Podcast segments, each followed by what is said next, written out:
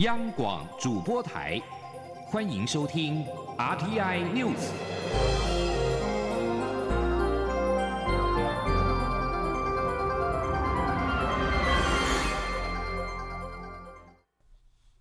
各位好，我是李思利，欢迎收听这一节央广主播台提供给您的 RTI News。房价居高不下，为了解决居住问题，政府致力推出各项住宅政策。蔡英文总统今天视察国家住宅跟都市更新中心，了解执行的进度，同时与包租代管的房东、房客面对面交流。总统表示，社会住宅政策一开始推动时遇到很多挑战，但执行至今已经渐入佳境，开始顺利的运转。政府未来会持续的推动住宅政策，也会推出各项友善年轻人的政策，并且努力让这些措施发挥更大的效果。记者王兆坤的报道。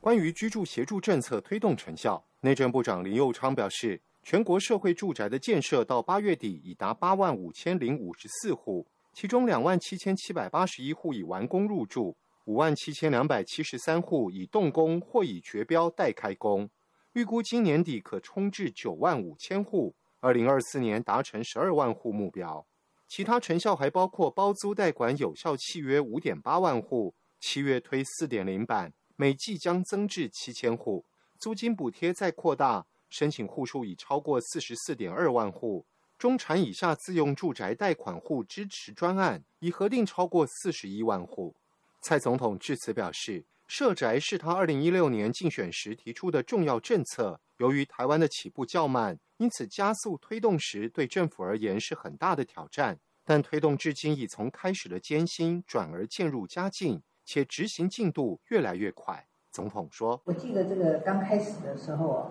呃，我不是一个月查进度一次，我是一个月查好几次进度哦，因为我心里实在很焦急。那么到后来有一个月查一次，现在呢？”两三个月看一次就可以了，因为它已经进入一个轨道，那已经是开始有一个顺利的运转，是我们希望它的速度可以加快。总统感谢所有参与住宅政策的单位与个人，不论是内政部、驻都中心、工会、包租代管的房东与房客，我要谢谢你们共同参与。总统还提到日前推出的 T Pass 行政院通勤月票一卡通。此举有助通勤族扩大居住地的选择范围，而政府推动的各项措施，都是希望社会新鲜人感受到政府的温暖政策。中央广播电台记者王兆坤台北采访报道：台湾在二零二零年六月成功的让世界动物卫生组织改列为口蹄疫非疫区之后，农业部协助台湾猪肉业者重启海外市场，并且透过检疫资商跟目标市场谈判。台湾有六家业者在今年初获准输销菲律宾，今年首批的货柜输往菲国。农业部部长陈吉仲表示，目前台湾也正在拼传统猪瘟的拔针，如果一切没有问题，最快明年十一月就可以获得世界动物卫生组织除名。接下来，国产猪肉还能够扩大出口到日本、美国等其他国家。记者陈林信宏的报道。台湾针对猪只口蹄疫奋战近二十四年，在拔针后获得世界动物卫生组织 （WOAH） 于二零二零年六月十六号通知台湾改列为口蹄疫非疫区。台湾从口蹄疫疫区除名后，农业部协助台湾猪肉业者重启海外市场，并持续透过检疫资商谈判以及目标市场国家争取准入，包括嘉义乡、台式等六家屠宰场生产的生鲜猪肉，今年初获。获准输销菲律宾业者，并于七月中旬邀请菲律宾猪肉进口商来台湾参访。经过两个多月的洽商，业者将一箱成交四十尺货柜订单。十一号首批货柜输往菲国，也成为台湾从口蹄疫疫区除名后。出口首柜生鲜猪肉成功的案例，农业部部长陈吉仲表示，台湾在口蹄疫疫区除名后，今年国内针对传统猪瘟逐步拔针，目前看来数据都相当好。如果一切都没有问题，就会跟世界动物卫生组织 （WOAH） 申请为传统猪瘟非疫区，届时台湾的生鲜猪肉还可以进军日本、美国，甚至是全世界。陈吉仲说。我们把防疫做到最好。那现在的传统猪瘟拔针看起来我们的数据都非常好。那如果没问题呢，我们会跟 WHO 申请。那如果最快明年 WHO 可以在十一月通过的话，我们也希望可以同步跟日本、跟美国等这些国家来开始，让我们的生鲜猪肉可以出去。台湾养猪产业重返全世界的最后一里路，就是对传统猪瘟拔针，并成为非疫区。根据农委会的资料，一九四八年猪瘟发生率高达八成，十年后才有疫苗供猪只施打，七年后，也就是一九六五年，猪瘟发生率才降至百分之零点零二以下。目前亚洲国家都曾经遭受猪瘟疫病的危害，台湾也从二零零六年迄今未再有猪瘟确诊病例。如果明年十一月能获 WOAH 除名，台湾届时也将成为亚洲唯一无口蹄疫、无非洲猪瘟以及无传统猪瘟的猪肉生产国。中央广播电台记者陈琳信鸿报道。行政院副院长郑文灿今天出席二零二三亚太技术年会的开幕时致辞，表示，政府在二零一八到二零二一年提出了台湾 AI 行动计划。聚焦在台湾的 ICT 跟 IC 设计产业的应用，今年因应生成式 AI 的发展，又提出了台湾 AI 行动二点零，预计在二零二三到二零二六年聚焦 AI 使用规范等五大议题，同时也将审慎的制定 AI 基本法。记者吴丽君的报道。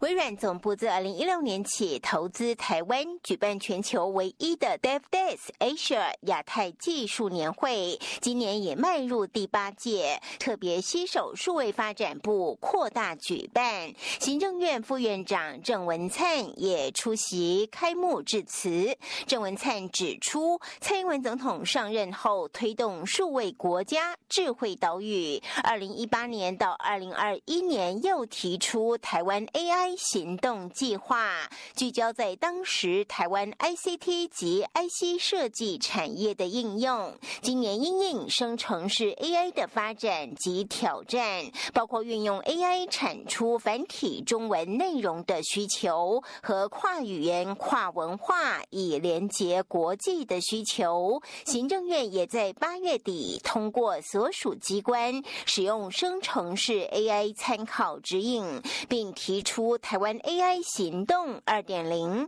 预计在二零二三到二零二六年，聚焦在 AI 使用的伦理规范等五大议题。同时，未来也将审慎制定 AI 基本法。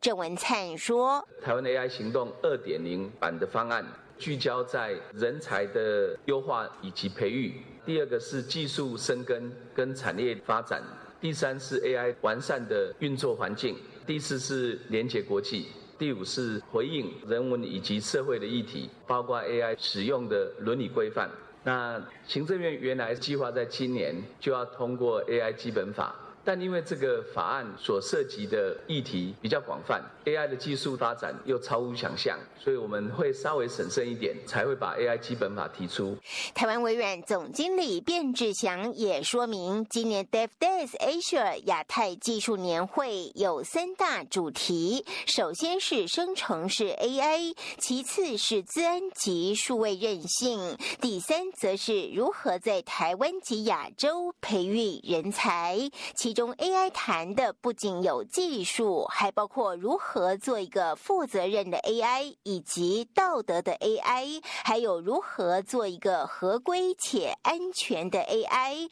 同时对社会、对企业有承诺的 AI，自然及数位韧性也有全方面的探讨，而且深度及广度都超越以往。人才培育方面，微软原定四年培育。二十万名人才已提前在三年内达标，未来微软也将促进人才就业，并期待二零二三年成为台湾 AI 民主化的元年。中央广播电台记者吴丽君在台北采访报道。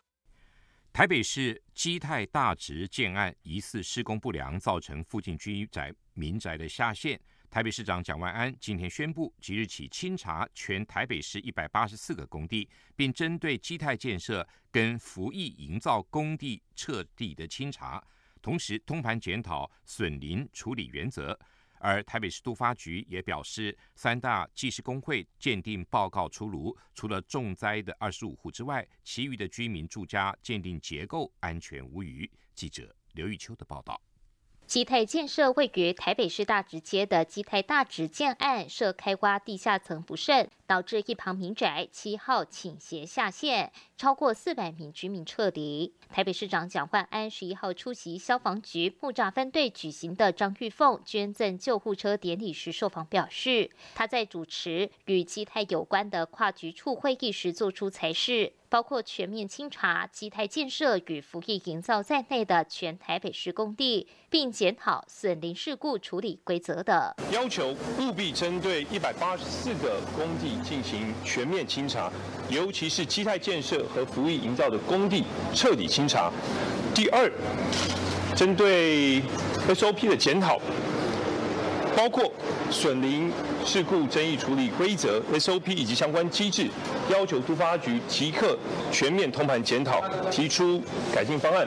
并且对外公布。蒋焕安也指出，有关外界关注针对基泰建设的第二波假扣押。他已要求法务局今天正式代替二十股户受灾户向法院完成书面地状，担保金的部分则由市府全额垫支，请受灾户放心。北市府会强力监督，且要求其泰建设负起一切责任。对于民进党立委高嘉瑜揭露监测资料显示，四十四天前就已有地状。蒋焕安则表示，九月八号已发管要求基泰提供所有的监测资料，但都发局十号收到回函，基泰仅提供八九两个月的资料并不够，是否要求基泰提供所有监测资料，严格检视。至于协助重建部分，蒋焕安指出，将朝公办都更的方向研议，但也要征询住户同意。附近住户若想一起都更，也会纳入考量，全面评估。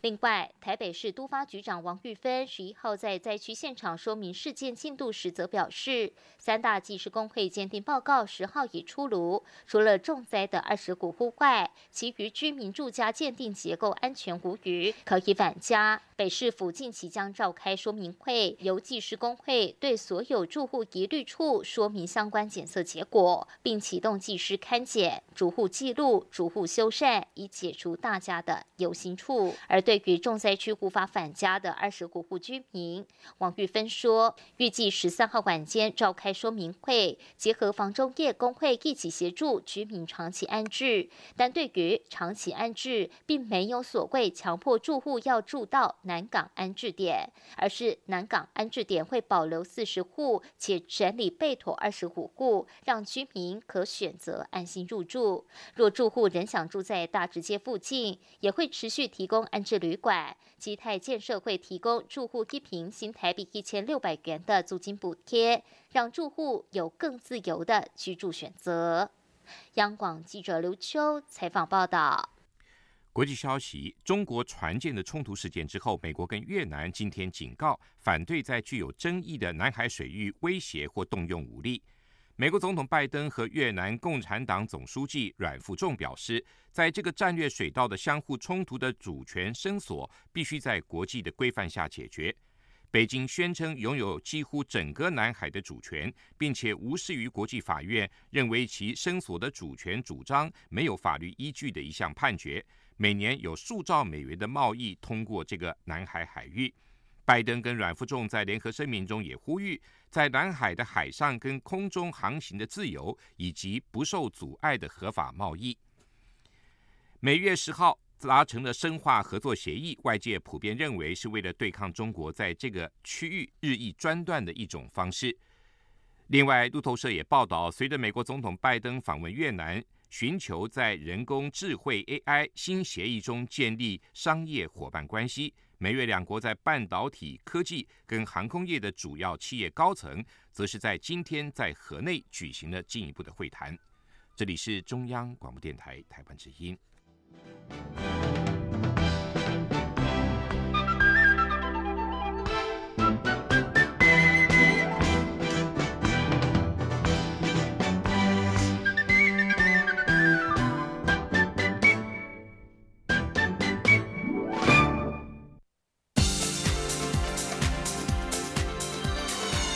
这里是中央广播电台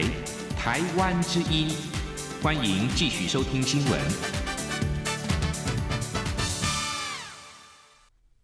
欢迎继续收听新闻。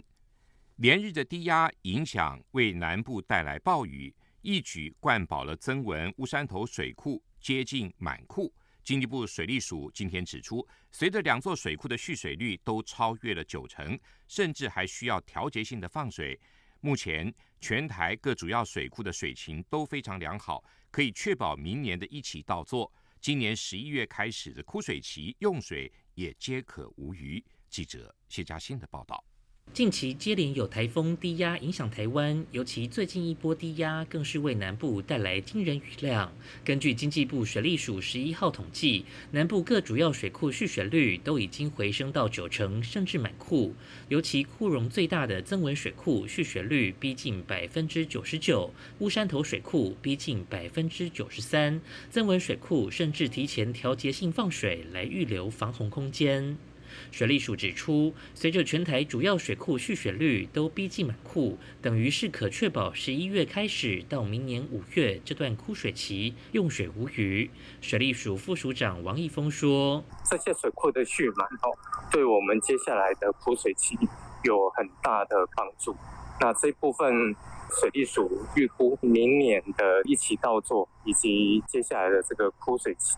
的这个用水哦。”我们将会比较有把握来营运。至于阿公店、牡丹等两座水库蓄水率仅有七成，水利署说明，阿公店水库定位为防洪水库，汛期期间会降低蓄水量来防洪，而进入九月后，依照操作规范，蓄水率将开始逐步累积。而牡丹水库则是历经台风低压带来的降雨，水位已经升高，但因为库容小，为避免下游四重溪防洪压力，因此才。提前做调调节性放水，接下来同样会开始蓄积水量。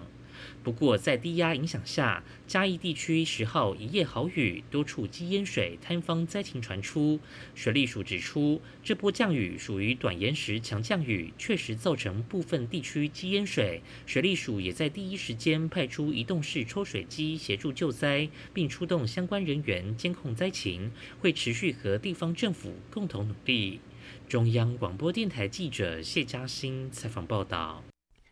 经济部今天携手立陶宛，在工研院台南六甲院区启用了超快镭射研发创新中心，由工研院、立陶宛镭射协会展开技术合作，锁定光电半导体、医材跟通讯等产业制成应用，协助台湾设备商抢占三十亿的超快商机。记者谢嘉欣的报道。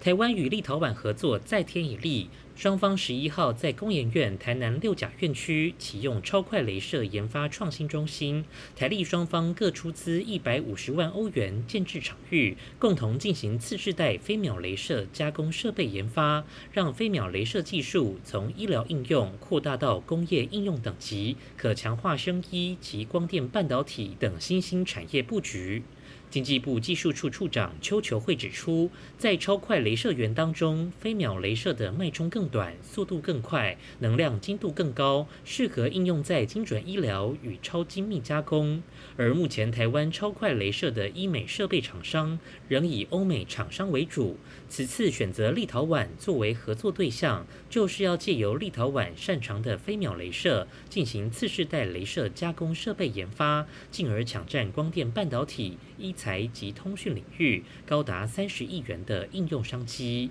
他说：“现在全球乃至于台湾的生意设备，镭射源都是立陶宛的企业。”我们现在有机会可以跟他合作，就可以去开发更多的在生医乃至于一些精密加工的应用。那这些应用的话，将来的话就可以替代更多的这些欧美设备的进口。我想找到立陶宛镭射源的合作，相信跟台湾是一个相当互补的。哈，那台湾过去在半导体的加工或生意的一些产业经验，可以跟立陶宛合作在一起的话，也可以说是一种强强联手。工研院说明，超快镭射研发创新中心由立陶宛提供飞秒镭射。射源与光学组件。工研院负责测试平台设计建制与系统整合，提供包含镭射光源及组件、数位光路、测试验证等一站式加工及技术服务，让产业关键客户不再耗时数月送件到海外做打样测试，在国内就能够使用最先进的飞秒镭射加工，强化设备厂商投资意愿，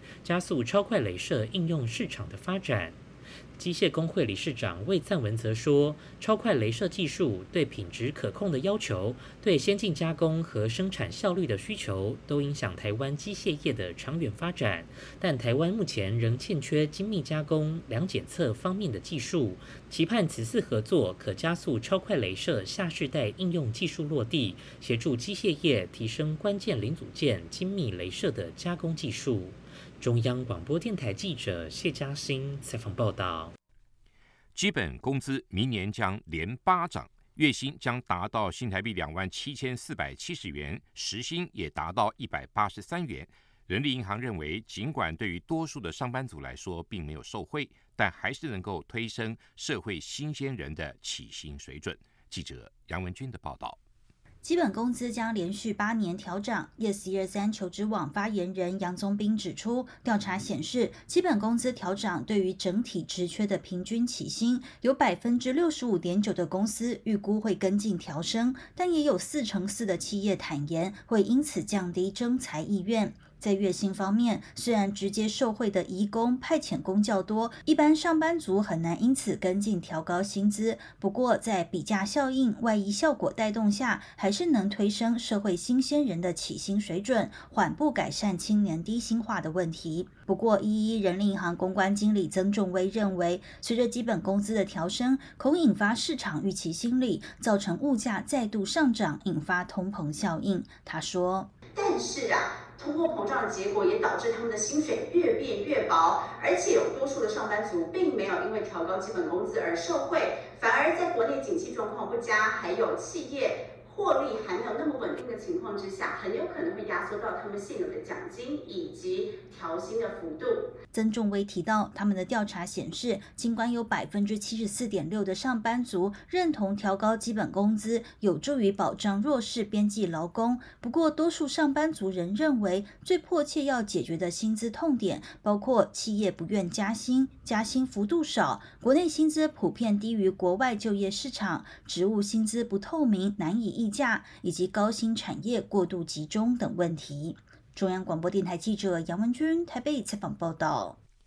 每年吸引近三千名国际学生的国立台湾大学，去年首创国际生师徒制的实习计划，好评不断。今年扩大办理，邀请到一百间机构担任实习单位，最终成功的谋合了来自二十九个国家一百零七位侨外生获得实习的工作机会。为外籍学生开拓了更多元的职业生涯跟留台机会。记者陈念怡的报道。台大去年首创国际引路人计划，这是专为国际生打造的师徒制实习计划。合作实习机构包含外国驻台商会、政府组织、新创公司、本土企业、外商公司、民间组织与研究机构等。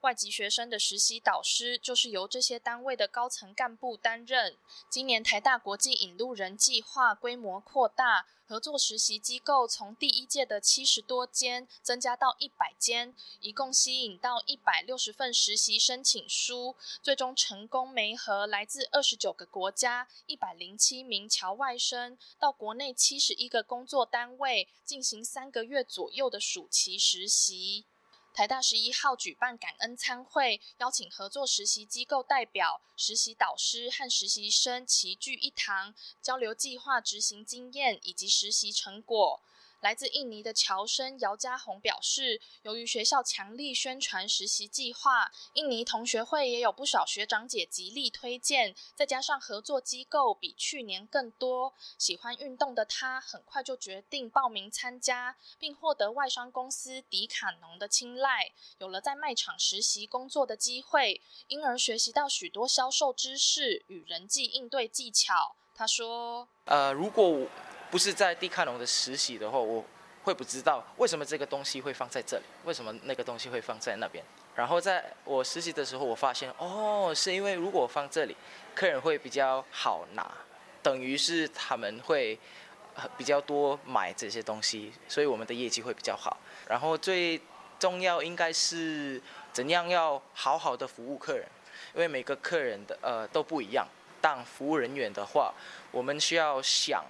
怎样会解决客人的问题。姚家宏坦言，当初选择来台念大学，看重的是台湾良好的教育环境和生活环境。他认为，透过国际引路人计划，他的人际互动能力以及职场适应能力都有所提升。整体而言，他成为了一个更友善、更好的人。今年升上大三的他，也蓄势待发，希望未来能留台工作。央广记者陈念怡在台北的采访报道。新竹市卸任文化局长钱康明今天指控市长高鸿安的男友李中庭干预市政，朝野立委也齐声呼吁民众党主席、总统参选人柯文哲应该出面说明。民众党发言人杨宝珍表示，如果设有不法，欢迎提出具体证据给检调、廉政署等单位调查。目前看起来应该是没有乔氏的事情发生。柯文哲竞选办公室也表示，应该由新竹市政府方面说明。记者。林永清的报道：民众党新竹市长高鸿安连日爆出名车豪宅争议。十一号凌晨，新竹市卸任文化局长钱康明又发文指控高鸿安的好朋友干预市政，在府内约谈一级主管，在府外帮忙谈事情。朝野立委也发声，要求民众党主席柯文哲出面说明。外界分析。钱康明指控若是属实，恐怕将会影响柯文哲的总统选情。民众党发言人杨宝珍下午则在一电视节目中指出，据初步了解，目前没有看到所谓乔事情发生，外界也多半只在影射阶段。如果有高鸿安具体违法事政，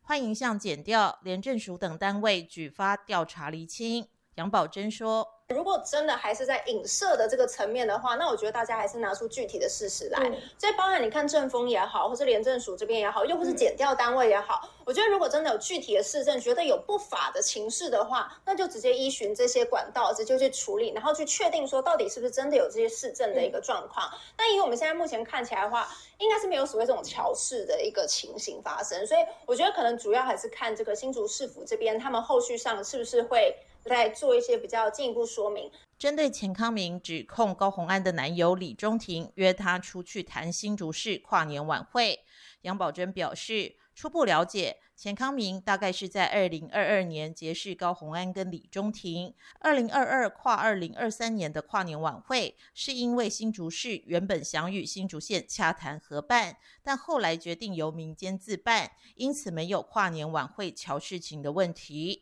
针对相关争议，柯文哲近办发言人陈志汉仅表示，请询问新竹市府。而新竹市政府原本传出下午三点要举行记者会说明，但截至傍晚四点半都没有召开。据了解，市府人员对高鸿安男友是否干政等争议都不愿多谈。